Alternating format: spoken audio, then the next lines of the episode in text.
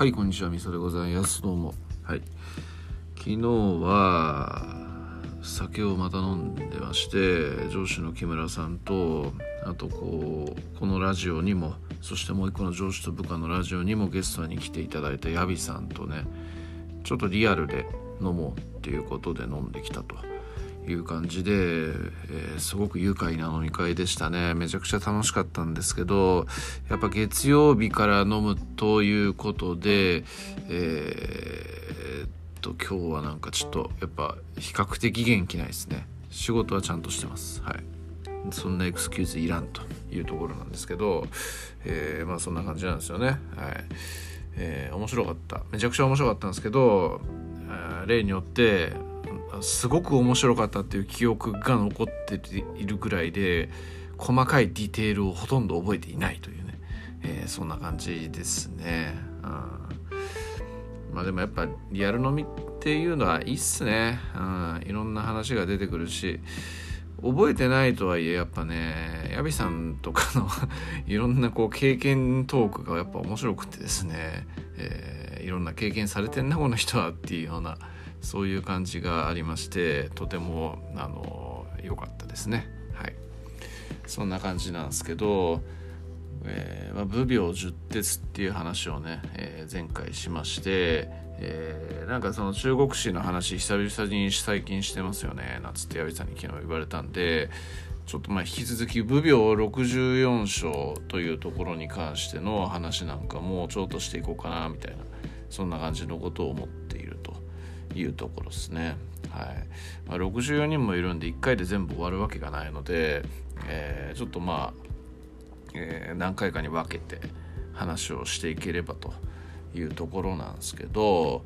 えー、とまあ、ウィキペディアに載っているのの上から順番に話をしていきましょうかね。はいいろんなやっぱ好き嫌いみたいなそういうところとかもあったりこう王朝時代のね王朝とかその国自体に対する思い入れみたいなところも微妙にあったりするんでなんかちょっと人によっては長い人によっては短いみたいなのがあるのはご容赦をというところでしょうかはいえー、64章まず1人目は、えー、清の漢中ねはい清の漢中これも何回も僕ここのラジオで話をしてるんですけどえっ、ー、とまあ春秋時代最高のえー、最小というところでしょうか。はい、清の観光というね春秋五派の筆頭に挙げられる人に仕えた名宰相で、えー、総林満ちて礼節を、えー、総林満ちて礼節を知り、えー、衣食足りて栄直を知るっていうねすごくこういい言葉がありますがこう漢詩っていう放火、えーまあ、もしくは雑貨の書,、えーと、書の元になったと言われるような思想をいろいろ放った人でこうだ政治家とか、まあ、もしくは思想家とかそっち側の側面の方がなんとなく強いというふうに思われている人なんですけれども、まあ、この人こうこの64章の一番最初に挙げられるというだけあって戦争もすごく強かったというようなところがありますよね。うんえー、結構こう性の観光は覇者あの春秋五派という「派」っていう字は覇者っていうことなんですけどえー、っとえー、なんだっけ？王を尊く歯を癒しみたいな感じで言ったりもするんですけど要はですねあの王っていうのは徳を徳徳地で武力を用いずに君臨するのが王であり歯っていうのはこう武力を使って人を従わせるみたいな。だから王の方が素晴らしくって歯は癒しいみたいなそういう感じなんですけど、まあ、逆に言うとこう歯覇者っていうのは武力を持ってね世に秩序を与える人っていう感じなんで戦争いっぱいしなきゃいけないですよね。でまあそういう戦争を性の観光の代理で多く行ったというような人でまあこう円っていう国から援軍を壊れて異民族と戦ったりだとか、ロっていう国に出兵してロっていう国をこう従わせたりだとか、えー、南の蘇っていう国とね戦って、えー、打ち破ったりだとか、まあ、いろんなそういう戦争の実績っていうのは非常に多い人で政治能力だけではなくってそういう戦争の才能もあったというような人が漢中です。はいまあ、学期とね並んで諸葛亮が非常に尊敬をした人で、えー、まあね自分は生の漢中縁の楽器のようになりたいみたいな感じで言った人ですから、えー、万能の人というようなところが漢中という人です。はい。えー、で2番目が越の判例越の判例ね。はい。えー、この人はね非常にこう生き方がかっこいい人なんですよね。まあ、越っていう国は中国の南部の、えー、南のえー、南東にあるというような場所なんですよね。で、えー、っといわゆる野蛮な国みたいなそういう扱いを受けていて、えー、っと呉っていう国とずっと争いをしていたというような国なんですよね。で、えーと、式においてねこう呉と越の戦いっていうのって結構多く裂かれているような部分で、えーと、他にもまあ五越同州っていうこうことわざ古事成語があったりして聞いたことあるかと思うんですけど、まあ、五と越っていう非常に仲の悪い国の人たちが同じ船に乗ってその船が沈みそうってなった時にはこうその五と越の仲が悪い人でも協力をし合うよみたいなそんな話なんですけど、えー、まあ、それぐらいこう仲が悪い代名詞みたいな感じなんですよね。で、えー、っと5には五師匠っていう人とかあとは孫武っていう人とかあと、えー、そういう人がいたのに対して越はこの韓霊っていう人と文章っていう人が非常に優れた人がいたんですよね。で、えーと、最初は越が5に勝つんですがその後えー、そのご師匠とか孫武とかの力で越の方が屈服させられるんですよね5にね。でえっ、とそのその後に5はこう中央にね打って出て覇者になろうっていうような動きをし始めるんですけど、えー、そこの中央に目がいったところを越がさらに突き崩していって最終的には越が勝つと。いうようなそういうような話なんですよね。えー、でこの中で出てくる話が臥薪嘗胆っていうねこれも聞いたことあるんじゃないかなまあこれで生語で、えー、薪の上に伏し着物熊を舐めるって言ってねえー、あるんですけど、まあ、そんな話とかもあったりしますと。でハンレイっていう人はこの越の軍事的な責任者っていうことで、えー、そういうその一連の軍の作戦なんかを立てて非常にこう、えー戦争においての活躍をめちゃくちゃした人なんですよね。なんですけどこの戦争が終わった時に、えーと、その越王光線っていう人に、えー、君のその功績は第一であると。だからもう思いのままのこう、えー、映画は思いのままだみたいなそんな感じだったんですけどいやいやいやと。私はもうやることはやって成し遂げましたのであなたのものとを辞してえー、ゆっくりと暮らしたいと思いますって言って引退するんですよね。はい、で、えーと、その判例と並ぶ政治の責任者であるところの文章っていう人が判例に問うんですよね。なんでだと。なんでこんなあの一番いいところで君は去ってしまうんだっていうようなことを言うんですけどそれに対して判例は、えー、公と死して、えー、両君にらるというふうに言うではないかと。えー、越王光線は苦しみを共にすることはできるけれども喜びを共にできるような人ではないと文章金もぼちぼちのところで逃げないと絶対殺されるから気をつけたまえっていうふうに言うんですよね。で文章っていう人はそれを肝に銘じつつも、まあ、越王光線に使い続けるんですけど、まあ、案の定、えー、光線にこう疎まれて、えー、中殺させらされてしまうと。で対してハンレイは、まあ、これは伝説なんですけれどもその後商人になって非常にね、えー、商人としても大成功して、えー、っと投手公っていうね、えー、商人になってすごい映画を誇ったみたいな感じのことを言われる人なんですよね。だからその高い能力を秘めつつも自分のこうえー、行くべき道みたいなのを、えー、ちゃんとこう予見してで自分でその道を選んだみたいなそういうようなところが本当かっけえなっていう人でハンレイっていう人はね結構好きですね。はいえー、10分喋ってんのに2人目かいって感じですね。はい、次いきます。3人目が、えー、戦国時代清の孫敏ね、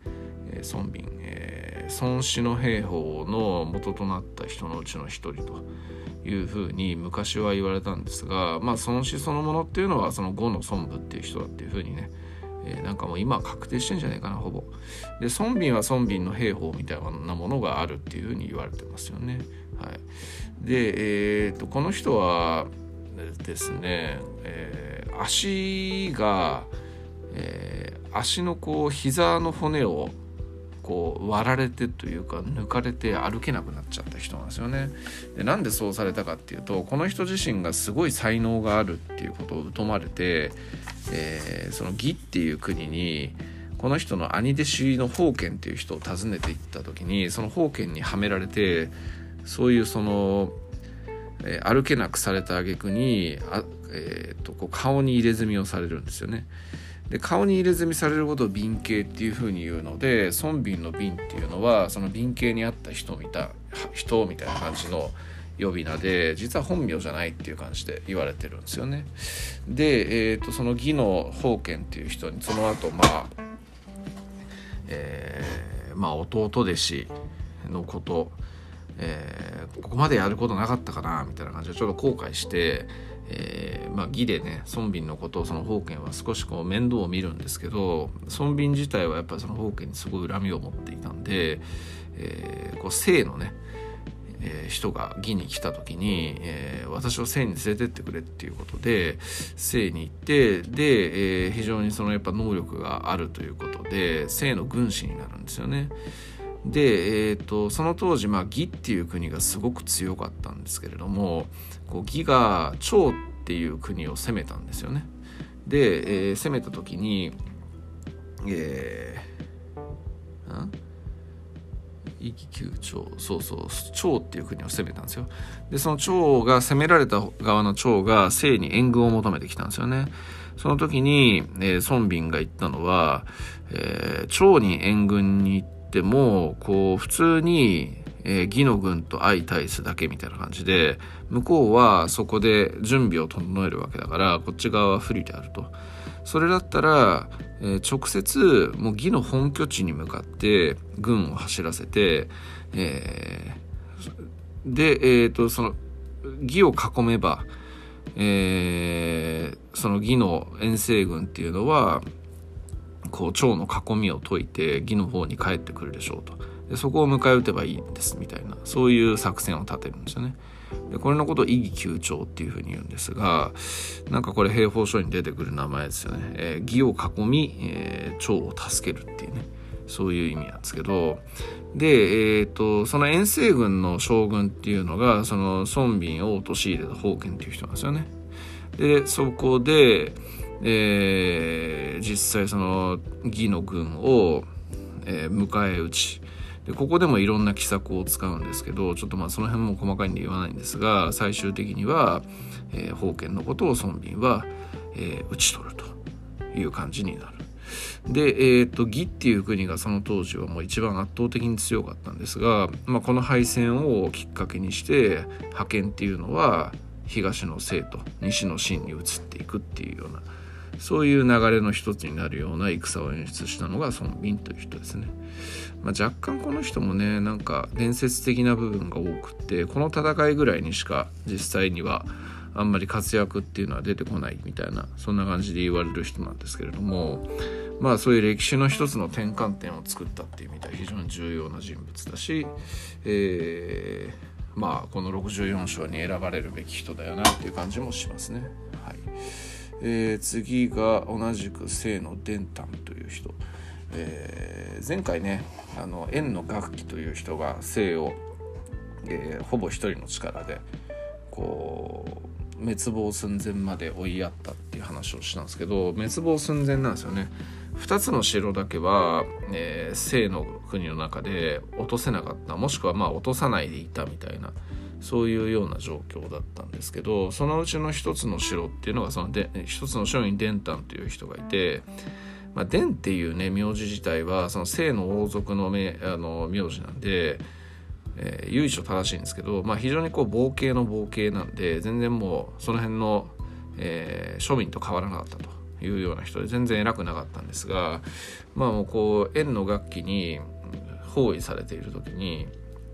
えー、まあいろんなねこう知恵袋的な感じのことでなんかやっぱ庶民の中で「あデンタンさん結構すごくね」みたいな感じで尊敬されていてでえっ、ー、とまああいつ結構やるじゃんっていうことでこう大将に任命されていろんな策を巡らせていくんですよね。えっ、とまあその楽器という人がこう楽器という人は円の将軍なんですけど実はもともとよそ者なんですよね。趙っていう国に滅ぼされた中山っていう国の人でその国が滅んだ後に円に仕えたっていう人だからよそ者なんですよね。で楽器とその円の王様っていうのが非常に強いこうつながりがあったっていうのがあったんですけどこう楽器が遠征してる間にその王様が亡くなっちゃうんですよね。でその後を継いだ王っていうのが、まあ、若い人なんで、えーまあ、なかなかねこう 後をつああの親父のこう、えー、やったことをただなぞるだけっていうのも、まあ、なんとなく嫌だみたいなそんな感じの人で、えーまあ、要はこう名声欲みたいなものが強かったんですよね。だからこう楽器という人がやっぱりあの功績を立てまくるっていうのを面白くないんじゃないかっていうふうにその伝丹という人は、えー、思ったわけですよ。でそこでこう偽手紙だとか工作みたいなことをこうこっそりといろんな密偵を放って行い、えー、その王様に楽器を更迭させるっていうことに成功するんですよね。で、えーと、その後釜に来た将軍っていうのは当然楽器っていう人はもう戦国時代最強の武将なんでその人には投稿を呼ばないっていう人でで伝丹はそこで一つ奇策っていうのを使って、えー、その将軍のことを、えー、殺してで、えー、その姓に心中していた円のこう軍っていうのをことごとく打ち払って、えー、姓の領土を回復するんですよね。だからなんだろうなハンニバルとスキピオみたいなもんですね。ハンニバルが楽器ならスキピオが伝丹みたいな。そういうような感じのイメージでしょうか。まあハンニバルとスキピオみたいに実際直接的には戦ってはいないんですけど、えー、まあなんか似たようなイメージを持つような人で楽器もすごいけど伝丹もめちゃくちゃすごいっていうようなそんな感じの人ですね。はい、まあ、なんか使った計略としてはねこう野襲を仕掛けるんですけどその野襲を仕掛ける時にこう牛のね、えー、角に松明をつけて敵軍に突っ込ませて混乱をさせてるうちに、えー、突き崩していったみたいな下牛の刑っていうらしいんですけど、まあ、そういうような記述があったりするらしいです。まあ、下牛の刑ってちなみに日本とかでもね木曽義仲が使っただとかそういうような話もあったりしますけど、えー、それの原点はここにありというようなところです。えー、っとというような人が伝丹ですね。まあ、この人ねこの後宰相とかになったりもするんですけれども、えー、非常にこうなんだ清っていう国はね楽器に打ち破られる前は秦と並ぶ最強国だったんですけどまあ頑張ってね回復したとはいえその往年の力をもっと取り戻すことはできずに結局的には真に飲み込まれていくというようなのがこの後のせいですね。はい。そんな感じですね。はい。えー、っとたったの 4, 人話しただけで20分経っちゃいましたね。はい。完全にこうペース配分間違えてますね。そんな感じです。とりあえずこれで今日は終わります。ありがとうございます。